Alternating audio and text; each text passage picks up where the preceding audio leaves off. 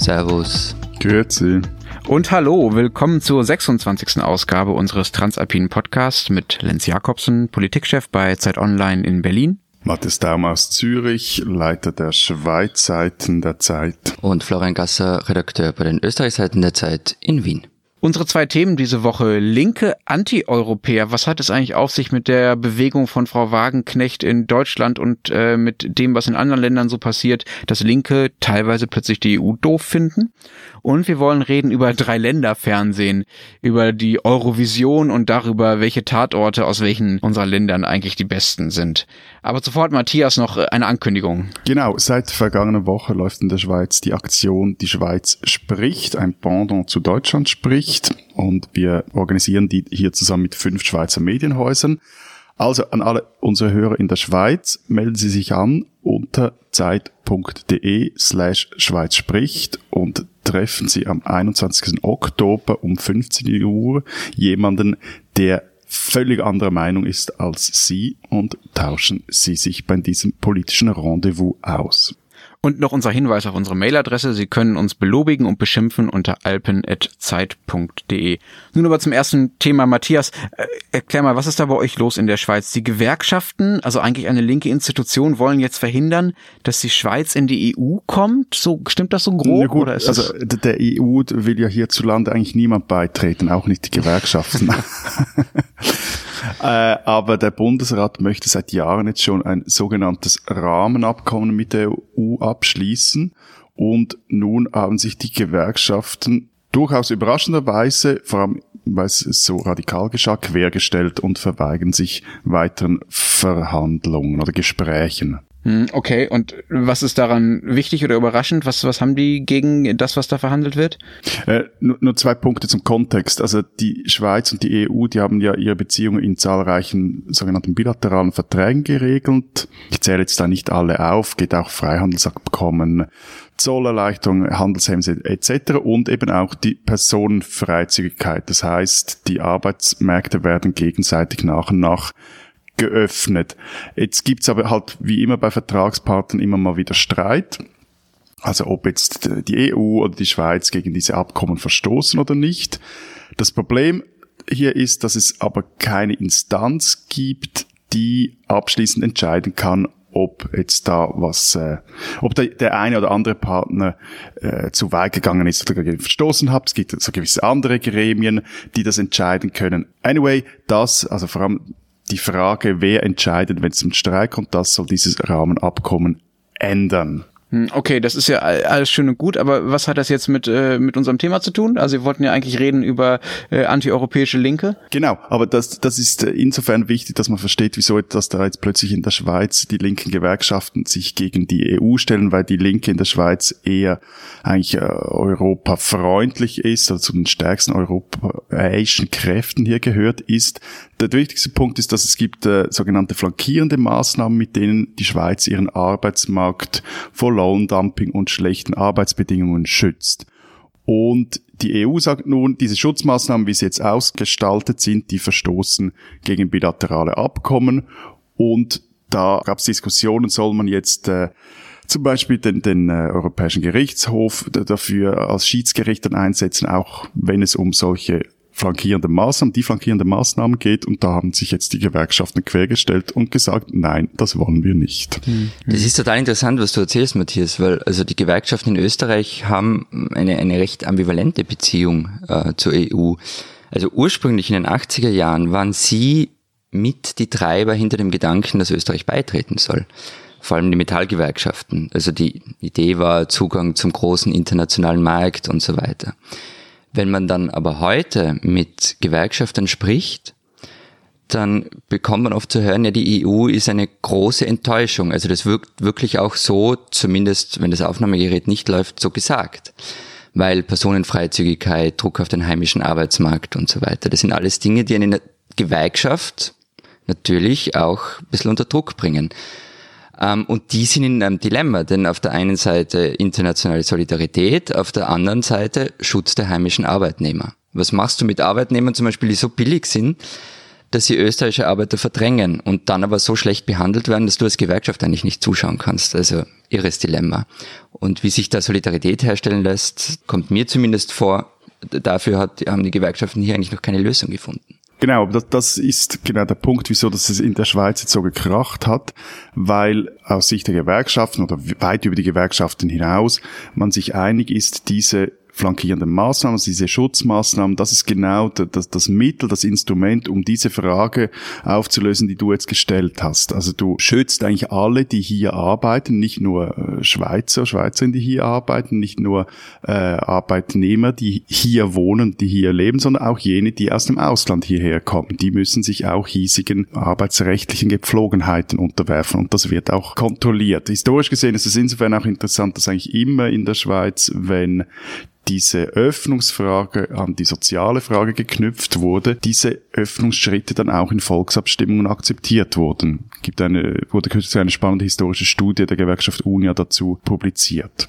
Mhm, okay, aber es sind ja nicht nur die Gewerkschaften, die momentan nationale Lösungen wollen. Ne? Also alle, die sich irgendwie für soziale Fragen im Kern interessieren, bei denen das zur DNA gehört, also eigentlich alle, die sich irgendwie als links verstehen, haben in Teilen so eine Art Rückzugstendenz auf nationale Lösungen, weil sie daran einfach den einzigen Ausweg sehen. Das ist ja das, was du schon beschrieben hast, Florian. Ja, also wie kriegt man das zusammen, dass man einerseits äh, für gute Arbeitsbedingungen sorgen will, andererseits aber auch Leute hat, die halt äh, für billigere Löhne aus dem Ausland kommen und um hier zu arbeiten in den jeweiligen Ländern. In Deutschland gibt es ja eine neue ja, Bewegung, nennt die sich, Aufstehen von Sarah Wagenknecht, einer wichtigen Politikerin der Linkspartei. Und äh, die versucht genau das. Die sagt nämlich, in einer grenzenlosen Welt regieren nur die Multis. Also die Idee ist quasi zu sagen, wir brauchen Grenzen, damit wir soziale Errungenschaften schützen können. Ne? Sie sagt, ich bin für ein geeintes Europa souveräner sozialer Demokratien. Die heutige EU befördert Nationalismus und Europafeindlichkeit, weil die Menschen sich entmündigt fühlen fühlen. Die EU-Kommission agiert im demokratiefreien Raum und Franzosen und Italiener möchten weder aus Brüssel noch aus Berlin regiert werden. Das finde ich schon ganz schön krass und Wagenknecht will auch gar keine ausländischen Fachkräfte in Deutschland, ähm, weil ja hier angeblich so viele Leute schlecht bezahlt und arbeitslos sind. Also da werden wirklich ausländische Arbeiter und inländische Arbeiter mittlerweile gegeneinander ausgespielt. Gibt sowas bei euch auch eigentlich? Ja gut, das ist so radikal ist ja nicht einmal die SVP. Die will zwar die Personenfreizügigkeit abschaffen, hat dazu auch eine Initiative lanciert und eingereicht, aber äh, sie versteht auch, dass die Schweiz eigentlich auf ausländische Arbeitskräfte angewiesen ist. Also da geht es mehr darum, dass sie wieder mehr staatliche äh, Kontrolle über die Zuwanderung will.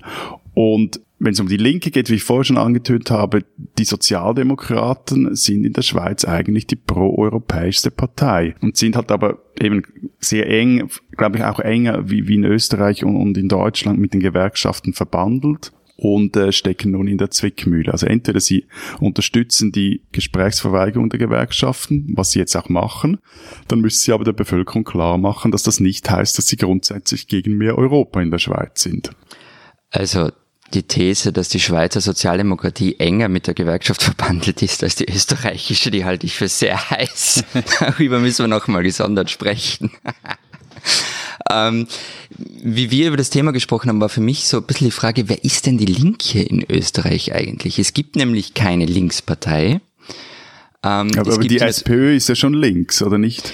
Naja, das kommt darauf an, ob du im Burgenland nachschaust oder in Wien. Ähm, es gibt in der Sozialdemokratie linke Flügel, keine Frage. Ähm, also ganz traditionell die Jugendorganisation und eben auch die Gewerkschaft, aber ansonsten, naja. Ich finde, also das Spannungsfeld der Linken zu Europa lässt sich anhand von zwei österreichischen Parteien darstellen, die man am ehesten als halbwegs relevante Linksparteien betiteln kann. Ähm, beide sind allerdings mittlerweile außerparlamentarische Oppositionen. Die Grünen auf der einen Seite und die KPÖ Steiermark. Das klingt jetzt völlig absurd, aber also nochmal, KPÖ ist tatsächlich kommunistisch, ja? Ja, ja, kommunistische, also kommunistische Partei, Partei, Österreich, Steier, aber Steiermark, okay. nicht die Österreich. Keine Linkspartei, aber Kommunisten genau, habt ihr noch, okay? Genau. Dann erzähl Und es mal. ist auch die einzige kommunistische Partei, die irgendwie relevant ist in Österreich. Also die sitzen in Graz im Stadtrat, in der Stadtregierung und im steirischen Landtag. Ansonsten im Rest von Österreich sind die quasi nicht existent. Die Grünen sind extrem proeuropäisch. Also früher haben ihre EU-Abgeordneten sogar von den Vereinigten Staaten von Europa gesprochen. Ihr Ex-Chef Alexander van der Bellen hat den Präsidentschaftswahlkampf ja auch mit einem wirklich kompromisslosen anti äh, pro-europäischen Kurs gewonnen. Trotzdem gibt es natürlich viel Kritik an den konkreten Dingen innerhalb der EU, aber die Idee der Integration lehnt eigentlich niemand ab. Und Fun Fact, die Grünen waren am Anfang gegen den EU-Beitritt Österreichs. Und die KPÖ Steiermark hingegen, um jetzt das andere Spannungsfeld der, der Linken zu zeigen, die ist gegen die EU. Die sei nämlich ein Bündnis imperialistischer Staaten und der Sozialismus sei in diesem marktliberalen Projekt einfach nicht verwirklichbar. Deshalb müsse der auf nationaler Ebene passieren.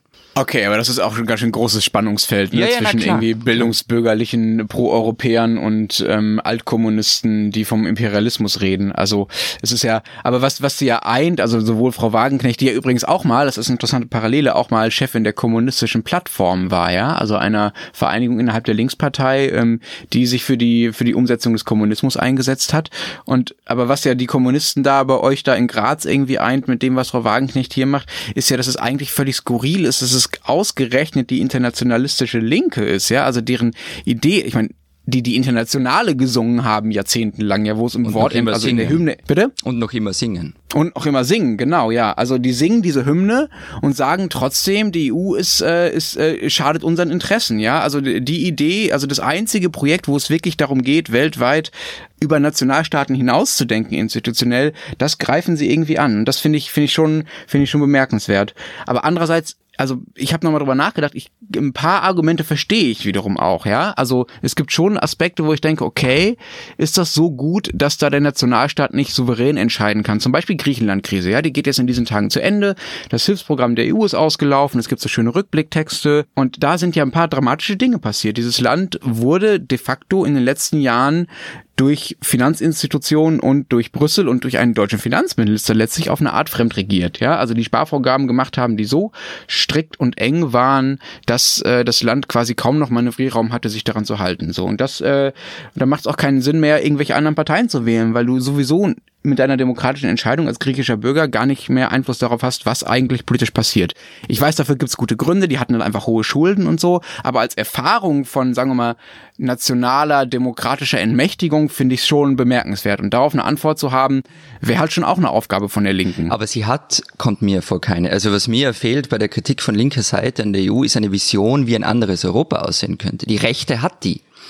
Also Konservative sagen, die EU muss zurechtgestutzt werden und nun ist nur noch für die ganz großen Dinge da, also Subsidiarität.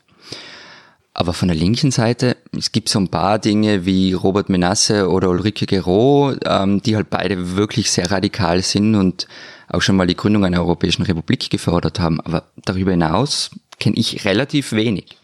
Gut, aber was, was ist das anders als eine Vision einer Europäischen Republik? Also wäre ja genau das, was dir vorschwebt und wenn du dann eine Flughöhe tiefer wieder bist, dann ist es ja keine Vision mehr, sondern ist irgendwie konkrete Alltagspolitik, wie es geht, Bestehendes irgendwie zu reformieren, dass es besser funktioniert. Und ich glaube, das ist auch das, was ähm, Lenz vorhin gesagt hat, dass er angesprochen hat bei der Griechenland-Krise, ist ja die Frage nach dem Kind und dem Bad. Also willst du am Schluss, weil mal was anscheinend richtig schlecht nicht funktioniert hat, gleich das ganze Projekt stürzen oder schleifen oder sagst ja gut, dann reformieren wir das Ding so, dass es auch in solchen äh, Fragen oder, oder wenn solche Krisen passieren, äh, besser funktioniert und die Leute nicht das Gefühl haben, dass sie da von irgendeinem fremden Vogt äh, mhm. redigiert mhm. werden. Und dann noch ein Punkt, es war ja aber immer nur ein Teil der Linken internationalistisch. Also in, in der Schweiz war es zum Beispiel so, dass bis in die 70er Jahren die Linke extrem migrationskritisch war, bis dann die Migranten selber in der Linken äh, die Lufthoheit in diesen Fragen gewannen. Also es ist ja nicht so, dass links gleich weltoffen und weltgewandt. Also dieser, dieser Rückzug auf das Nationale ist halt auch der, der einfachste, der naheliegendste Schritt auch für äh, die Beantwortung der Frage, die die Florian ganz am Anfang aufgeworfen hat. Das machst du als Gewerkschaft, wenn deine Leute, die hier arbeiten und hier leben, von Billigarbeitskräften aus dem Ausland unter Druck gesetzt werden in diesem Wettbewerb. Dann ist der mhm. erste, der, der, der erste Griff oder der, der schnellste Griff ist hin zu irgendwelchen nationalen Lösungen. Nur die sind, und das geht ja für die, für die Linksaußen wie für die Rechtsaußen, die sind halt am Schluss einfach nicht nachhaltig. Also die, die Probleme, die sich auch in Europa stellen, das gilt auch für die Schweiz, die lassen sich nur auf einer relativ hohen Ebene oder einer europäischen Ebene am Schluss dann lösen. Dann ist die Frage, wie gibst du den Bürgern das Gefühl, dass sie dort auch wirklich was mitzubestimmen haben? Ich weiß nicht, ob es darum geht, äh, den Bürgern irgendein Gefühl zu geben, ob sie was mitzubestimmen haben. Ich bin mir nicht mehr mehr sicher, ob auf dieser höchsten Ebene die Dinge, die da passieren, unterm Strich eigentlich überhaupt noch positiv sind, ja, oder ob nicht das, was in Europa passiert, nämlich eine Vereinheitlichung der Märkte, damit die Güter und die Arbeitskräfte sozusagen frei flottieren können, ähm, nicht eigentlich in sozialen Aspekten eher schadet, weil es nämlich gleichzeitig keine Vereinheitlichung der Regulierung gibt und keine Vereinheitlichung der, des Arbeitsmarktschutzes, keine Vereinheitlichung stimmt, der Löhne. Entschuldigung, aber das stimmt doch so einfach nicht. Also gerade wenn es um, um den Lohnschutz, um, um die Arbeitsbedingungen geht, ist zum Beispiel zurzeit eine, eine große äh, Reform am Laufen, dass der in der EU, also europaweit, verstärkt werden soll. Also es ist ja nicht so, dass das nur ein rein neoliberales äh, Konzept ist, wo es darum geht, dass ein paar Großkonzerne was gewinnen, sondern das andere gibt es ja auch, aber die Frage ist jetzt, was gewichtet man stärker? Und zurzeit, da gebe ich dir teilweise recht, das ist auch jetzt der große Streitpunkt hier in der Schweiz, wird von der Kommission und dem EuGH werden quasi die Interessen der Unternehmen vor jene der Arbeitnehmer gestellt. Diese Österreicherin sollten Sie kennen. Wir haben vor einiger Zeit über Randsportarten in unseren Ländern debattiert und die Rückmeldung, die wir von Hörerinnen und Hörern darauf bekamen, lauteten, ihr habt E-Sports vergessen. Jupp, das stimmt. Während ähm, das Computerspiel in anderen Ländern schon gigantische Ausmaße angenommen hat, damit Stadien gefüllt und Millionen umgesetzt werden, ist es in unseren drei Ländern noch in den Kinderschuhen. In Österreich gibt es eine Liga seit relativ kurzer Zeit und Überraschung, es ist ein Männerclub. Keine 5% sind Spielerinnen. Damit sich das ändert und nicht mehr nur Buben League of Legends und anderes zocken, gibt es nun eine Genderbeauftragte, Yvonne Scher. In einem Interview von dieser Woche hat sie erzählt, was man sich als Frau in einem Sport alles anhören muss und sie könne jede Spielerin verstehen, die deshalb aufhört. Ihr Auftrag ist nun, den weiblichen Anteil zu steigern und Spielerinnen zu fördern. Ob künftig mehr Frauen bei Turnieren zocken, wir werden sehen. Interessant finde ich die Initiative allemal, äh, auch wenn man sich für den Sport eher mäßig interessiert. Yvonne Scher, eine Österreicherin, die man kennen kann.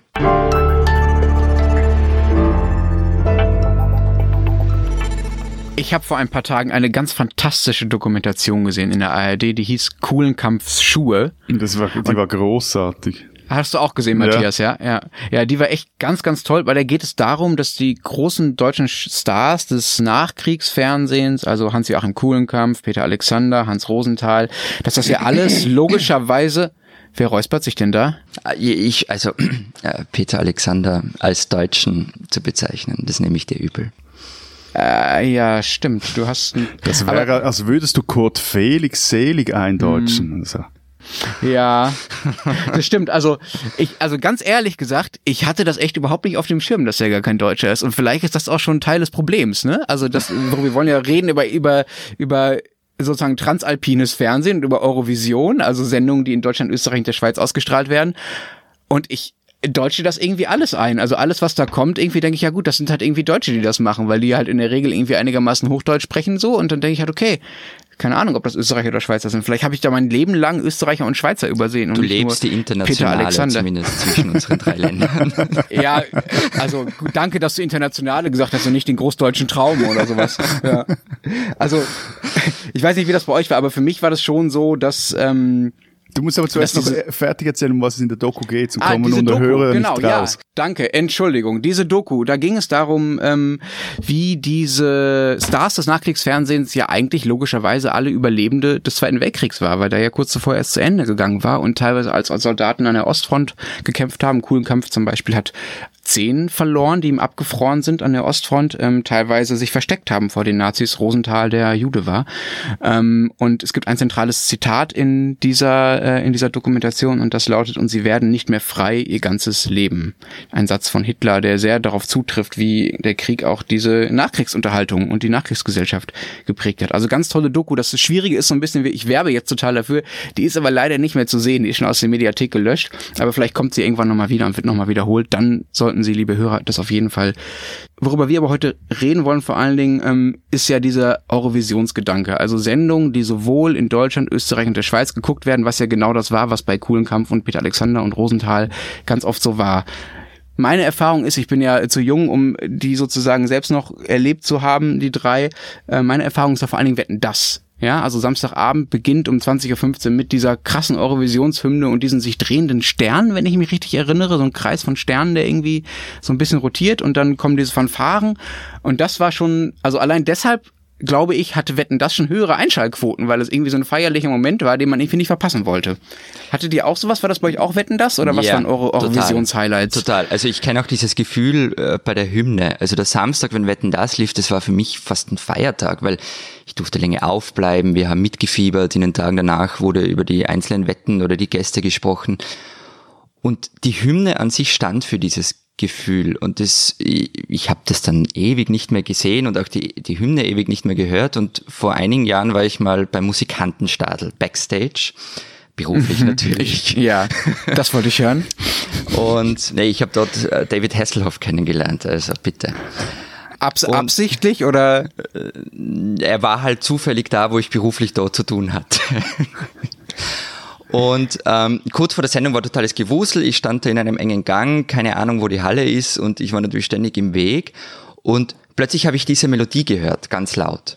Und es war irgendwie so ein, so ein beruhigendes, angenehmes Gefühl, allein diese Musik zu hören. Also äh, be bevor wir jetzt hier allzu nostalgisch werden und in unseren Erinnerungen schwelgen, äh, ich habe mir mal die aktuellen Zahlen angeschaut und ausländische TV-Sender haben in der deutschsprachigen Schweiz einen Marktanteil von 60 Prozent.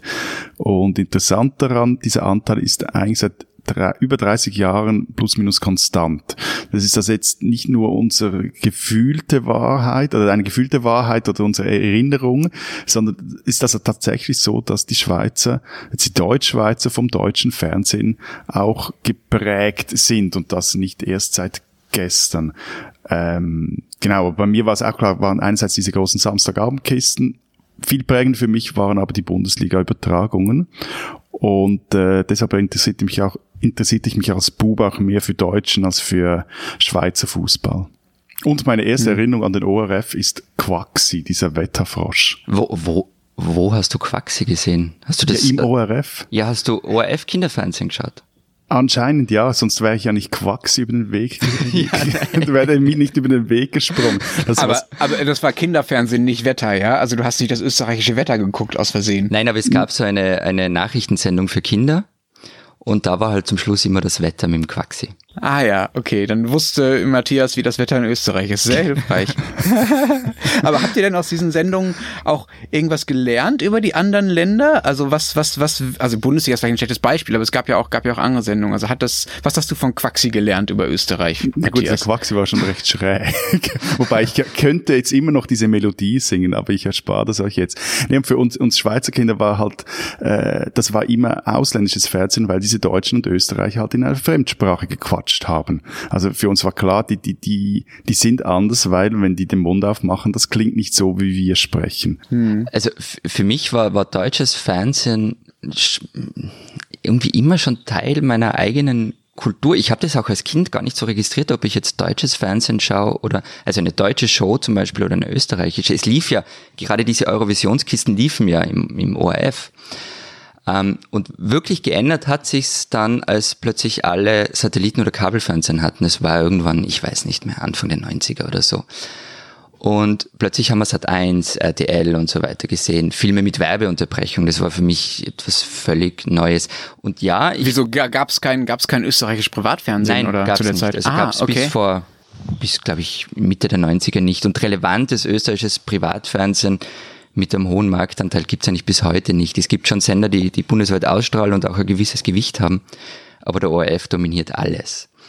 Und, aber ja, also ich bin mit dem, zu einem guten Teil mit deutschem Fernsehen aufgewachsen, wohingegen mit Schweizer Fernsehen de facto überhaupt nicht. Und wir hatten ja das Thema schon mal, dass ich so gut wie keine Schweizer Filme kenne. Äh, Florian, weißt, weißt du denn, weißt du denn, wie der Marktanteil von, von ausländischen Sendern in Österreich ist? Wir haben gehört, in der Schweiz ist es 60 Prozent oder so. Genau, also der, der ORF hat schon ein gutes Drittel Marktanteil. Er hat vier Sender, ORF 1, 2, ORF Sport und ORF 3. Ähm, die haben alle gemeinsam ungefähr ein Drittel. Das ähm, ist jetzt aber nicht so, dass die anderen dann auch so hohe Marktanteile haben, sondern es verteilt sich. Also zum Beispiel der, der stärkste Mitbewerber des ORF war RTL mit 4,7 Prozent Marktanteil im Jahr 2017. Hm, also die anderen sind alle ganz klein, ja, aber viele davon dann Gen ausländisch.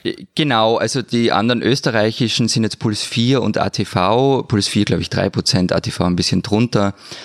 Ähm, wobei die beide zu Pro7 Sat1 gehören. Ähm, und dann gibt's noch Servus TV, das gehört zu Red Bull. Aber ansonsten mhm. sind es deutsche Sender, ja.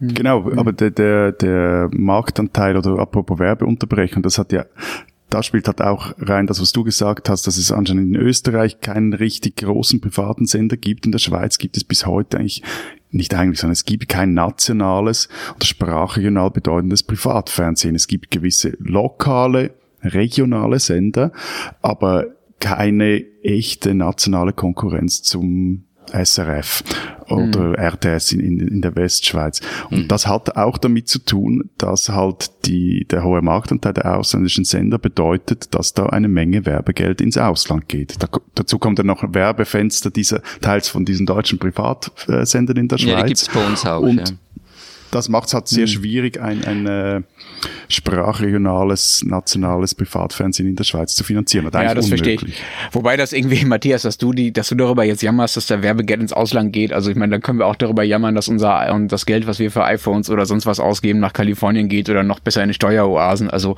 da habe ich, teile ich jetzt sozusagen deinen dein Patriotismus auf das nee, nee, nee, äh, nationale um Bruttosozialprodukt nee, nee, nicht so nee, sehr. Es geht nur darum, um, um zu zeigen. Aber hey, in der Schweiz vielleicht wie quasi die, die, die Fernsehmärkte aufgeteilt sind und was das das liegt. Und das ist halt, das mhm. ist einfach ein großes Ding in der Schweiz und ich glaube auch in Österreich, dass es eigentlich keine private starke Konkurrenz zu den äh, öffentlich-rechtlichen Sendern mhm. gibt. Okay, also das Private scheint das, ein, das eigentlich internationale Fernsehen zu sein, nicht das öffentlich-rechtliche. Ja. Und in Deutschland ist es also in Deutschland ist es halt total anders. Ne? Also wir haben weder auf dem privaten noch auf dem öffentlichen irgendeine Art von ausländischem Fernsehen, das irgendwie relevant ist. Das Einzige, was mir eingefallen ist, als ich drüber nachgedacht habe, ist tatsächlich Eurosport die formal, glaube ich, in Paris sitzen, ja, und aber einfach in vielen verschiedenen Sprachen senden. So, das ist der einzige ausländische Sender, wo ich sagen würde, okay, der hat irgendwie eine relevante Quote. Ich weiß nicht, wo die liegt, irgendwie ganz, ganz niedrig einstellig sicherlich. Ähm, aber alles andere ist, ist irgendwie deutsch, so irgendwie. Oder zumindest fällt es mir auf Deutsch auch. Ich hoffe, ich habe da jetzt niemanden Peter Alexander mäßig mit eingedeutscht. so. Aber ich habe ich hab versucht, die Quoten zu finden. Also das, was du gefunden hast, Matthias, so wie ist der Anteil von ausländischen Sendern. Äh, äh vielleicht war ich auch zu blöd, aber ich habe das nicht, ich konnte das gar nicht recherchieren, weil sich die Frage in Deutschland irgendwie gar nicht stellt, so ja. Und gut, was ja aber, aber nur, ja. nur kurz, eure türkische Community wird sicher auch äh, zünftig türkisches Fernsehen schauen. Das stimmt, das stimmt, aber das macht sie viel über Satelliten. Das sind Sender, die oft aus der Türkei senden. Also die holen sich sozusagen die ausländischen Sender über so drei Ecken rein. Das stimmt, aber das müsste eigentlich auch äh, messbar sein, ja. Ja. Vielleicht hat ja ähm, einer unserer Hörer diese Daten parat und kann die uns noch liefern. Das wäre nett. Oder erzählt uns was, erzählt uns was von davon, wie es ist, türkisches Fernsehen in Deutschland zu schauen. Worüber wir auch noch reden wollen, was ja eigentlich der Inbegriff heute ist von länderübergreifendem Fernsehen, ist der Tatort. Sonntagabend 20.15 Uhr sitzen immer noch, ich weiß nicht, 10, 15 Millionen Menschen vorm Fernseher und schauen dieses Ding, das ja reihum Deutschland, Österreich und Schweiz gesendet wird. Auch da natürlich total proportional. Also sagen wir mal 20 mal Deutschland, äh, einmal Österreich, einmal Schweiz so ungefähr im Schnitt. Ähm, aber da geht es mir schon so, dass ich total froh bin, wenn da mal ein österreichischer oder ein Schweizer Tatort kommt. Weil ich die einfach... Also, weil bitte ich, sei ehrlich, du bist froh, wenn ein österreichischer Tatort kommt. Ja, ja, ich bin ehrlich. Ich versuche, ich versuche versuche zumindest immer so zu tun, als wäre meine Sympathien den Ländern gegenüber gleich verteilt, aber eigentlich ist es ja so, dass ich Österreich mag und die Schweiz nicht. Und das habe ich mal gesagt. Ähm, und das gilt auch für den Tatort. Also im Tatort äh, Österreich Bussi. mag ich mag ich total, mag ich total dieses mäkelige, irgendwie diese selbstironische Stimmung und dieses ganze morbide und dieses irgendwie total lustige, aber nicht alberne, äh, was ich an ganz Österreich auch so gerne mag. Ähm, das ist aber wahrscheinlich für dich totales Klischee, Florian, oder? Na, ich habe überhaupt nichts gegen Klischees und den Wiener Tatort mögen alle. Ich verstehe nur nicht warum. Also ich, ich finde den irgendwie mäßig unterhaltsam und wenn du alle, alle diese Klischees bedient haben möchtest, dann gibt's, finde ich, andere Filme, die das besser treffen. Aber Wiener Tatort, Bibi Fellner, die ist natürlich wirklich super. Aber es gab ja auch noch diese Tiroler Tatorts und die fand ich echt ermüdend, obwohl Felix Mitterer die Drehbücher geschrieben hat, den ich sonst sehr verehre. Also ich, ich, die Frage war ja, welche, welche Tatorte wir, wir, wir gerne haben auch und äh, im Vorfeld oder Vorbereitung der Sendung und ich, ich hatte da etwas ein Problem, weil ich diese nur unregelmäßig schaue und mir hier nie ein abschließendes Urteil erlauben würde. Ich musste deshalb meinen Tatort-affinen Nachbarn fragen, der jeden Sonntag pünktlich um 20.05 Uhr, der Tatort beginnt in der Schweiz ja zehn Minuten früher. What? Yeah. Hm? Ja. Hm, weil, macht ihr was aus eurem volkswirtschaftlichen Vorsprung dadurch? Ja, Oder glaub, twittert ihr, ja, twittert nein, ich glaube, ich schalte voll? noch Werbung dazwischen. Ah, echt? ich glaube, aber bin ich nicht, nicht ganz sicher. Auf jeden Fall, mein Nachbar hat mir jetzt folgende Rangliste diktiert. Erstens Dresden, zweitens Köln, drittens München, viertens Wien. Ich selber habe dann noch, noch was überlegt. Ich mag ja eigentlich Kiel ganz gut und Konstanz. Das und heißt Konstanz. Konstanz auch gut. Voilà. Und ja, Münster finde ich auch ganz lustig. Ich habe das Problem, Gott, Münster. dass ich am Sonntagabend seit einigen Jahren immer im Zug sitze. Und das heißt, ich kann nicht Tatort live schauen und ich muss dann Twitter abdrehen, weil diese ganzen Leute, Second Screening und so, auf Twitter sitzen und mir den ganzen Tatort spoilern, wenn ich ihn dann, weiß ich nicht, am Montag, Dienstag oder wann auch immer nachschaue in der Mediathek. Ach, du schaust den sogar nach. Das, das finde ich total interessant, Manchmal weil schaue ich ihn nach, ja. für mich funktioniert das eigentlich nur als Sonntagabenderlebnis. Also ich habe bis vor, ja ehrlich gesagt, bis ich, bis ich Kinder bekommen habe, also bis vor ein, zwei Jahren, habe ich den Tatort eigentlich fast immer Sonntagabends geschaut so. Und ich würde nie auf die Idee kommen, den nachzuschauen, weil das, das hat sowas, das ist so die letzte Instanz von linearem Fernsehen für mich eigentlich. Ich, ich finde auch, also das ist ja auch diese Frage, warum Tatort so, so, ein- so, ein, so ein großes Ding nach wie vor ist. Also es gibt wahrscheinlich eine Dissertation dazu, aber ähm, die kenne ich halt nicht. Für mich ist Tatort, ja, so eine Art Fernsehen wie früher. Unter der Woche liest man Vorberichte, dann läuft das Ding am Sonntag, am Montag reden alle drüber. Das gibt's eigentlich bei keiner anderen Fernsehsendung mehr. Und wenn ich in meinem Bekanntenkreis schaue, es schaut fast niemand mehr lineares Fernsehen, außer Sport natürlich und eben Tatort. Also meine These wäre, Tatort ist das letzte große Fernsehereignis. Tatort ist auch die einzige Sendung, die bei uns bei Zeit Online jede Woche nachbesprochen wird mit einem Text. Ja? Alles andere versuchen wir zu ignorieren, weil wir es nicht so wichtig finden, auch die Talkshows nicht, aber bei Tatort machen wir das. Aber was sind denn nun deine liebsten Tatortorte, Florian? Äh, also müsste ich eine Liste machen, wäre es wahrscheinlich Münster, Köln und München. Gott, was habt ihr denn alle mit Münster? Das ist der ödeste Tatort von allen. Das ist so, das ist so schlimmer 20 Jahre alter Slapstick mit irgendwie Rollen, die sich nicht mehr entwickeln und ach nee, das finde ich ganz schlimm. Also ganz, ganz, Lenz, ganz, ganz merkwürdig, Lenz, ja. Wir Alpenländer haben einen, einen einfachen Humor. Wir, Ja. sind, mit, wir sind schnell zufrieden. Hauptsache, wir können etwas lachen am Sonntagabend. Ja, schön, dass wir da zur Entlastung dienen, wenn mal nach Münster schaut. Also, ja, viel Spaß mit diesem Slapstick-Mist. Ich schaue auch lieber Köln zum Beispiel. Ähm, München schaue ich auch ganz gerne. Dresden ist gut. Weimar ist gut. Weimar zum Beispiel ist auch lustig, nur wirklich lustig und nicht so pseudolustig wie Münster. So, das war mein ähm, Tatort Münsterhass zum Abschluss dieses Themas. Die spinnen, die Österreicher. Eigentlich wollte ich mich über das Bohai lustig machen, das unsere Nachbarn veranstaltet haben, weil der russische Präsident Wladimir Putin zur Hochzeit der österreichischen Okay. Außenminister antanzte. Mir scheint, als habe das Land hier seine Sehnsucht nach der KK-Monarchie noch längst nicht überwunden. Mit Live-Tickern na wurde da berichtet und alle waren völlig empört, dass die Dame vor dem Herrn sogar einen Knicks anscheinend gemacht hat. Aber Florian reißt mir den Kopf ab, wenn ich da jetzt noch weiter darüber spreche. Die spinnen die Schweizer. Wieso denn die Schweizer jetzt? Naja, also ich habe mir da ein Gegenprogramm überlegt zu dieser Hochzeit. Die Schweiz, das haben wir in einer der vergangenen Ausgaben ja erfahren, träumte lange Jahre von eigenen Atomwaffen. Und wie es scheint, ist sie noch immer fasziniert von der Bombe. Am 7. Juli 2017 beschlossen 122 Staaten, eine klare Mehrheit aller Länder in New York, ein Atomwaffenverbot für die ganze Welt. Für das Verbot stimmte damals in der UNO auch die Schweiz. Nun aber erklärte der Schweizer Bundesrat, wir unterzeichnen das Abkommen nicht. Haben die Eidgenossen ein geheimes Atomtestgelände in die Alpen gebaut? Nein, soweit ist es nicht gekommen, aber der Bundesrat hält es für sicherheitspolitisch riskant, das Abkommen zu unterzeichnen. Will heißen, die neutrale Schweiz gibt nun offiziell zu, was längst bekannt ist. Im Kriegsfall würde sie eng mit der NATO kooperieren und sich Schutz durch deren Atomwaffen erhoffen. Liebe Schweizer, trotz Hochzeit und allem anderen, ihr spinnt.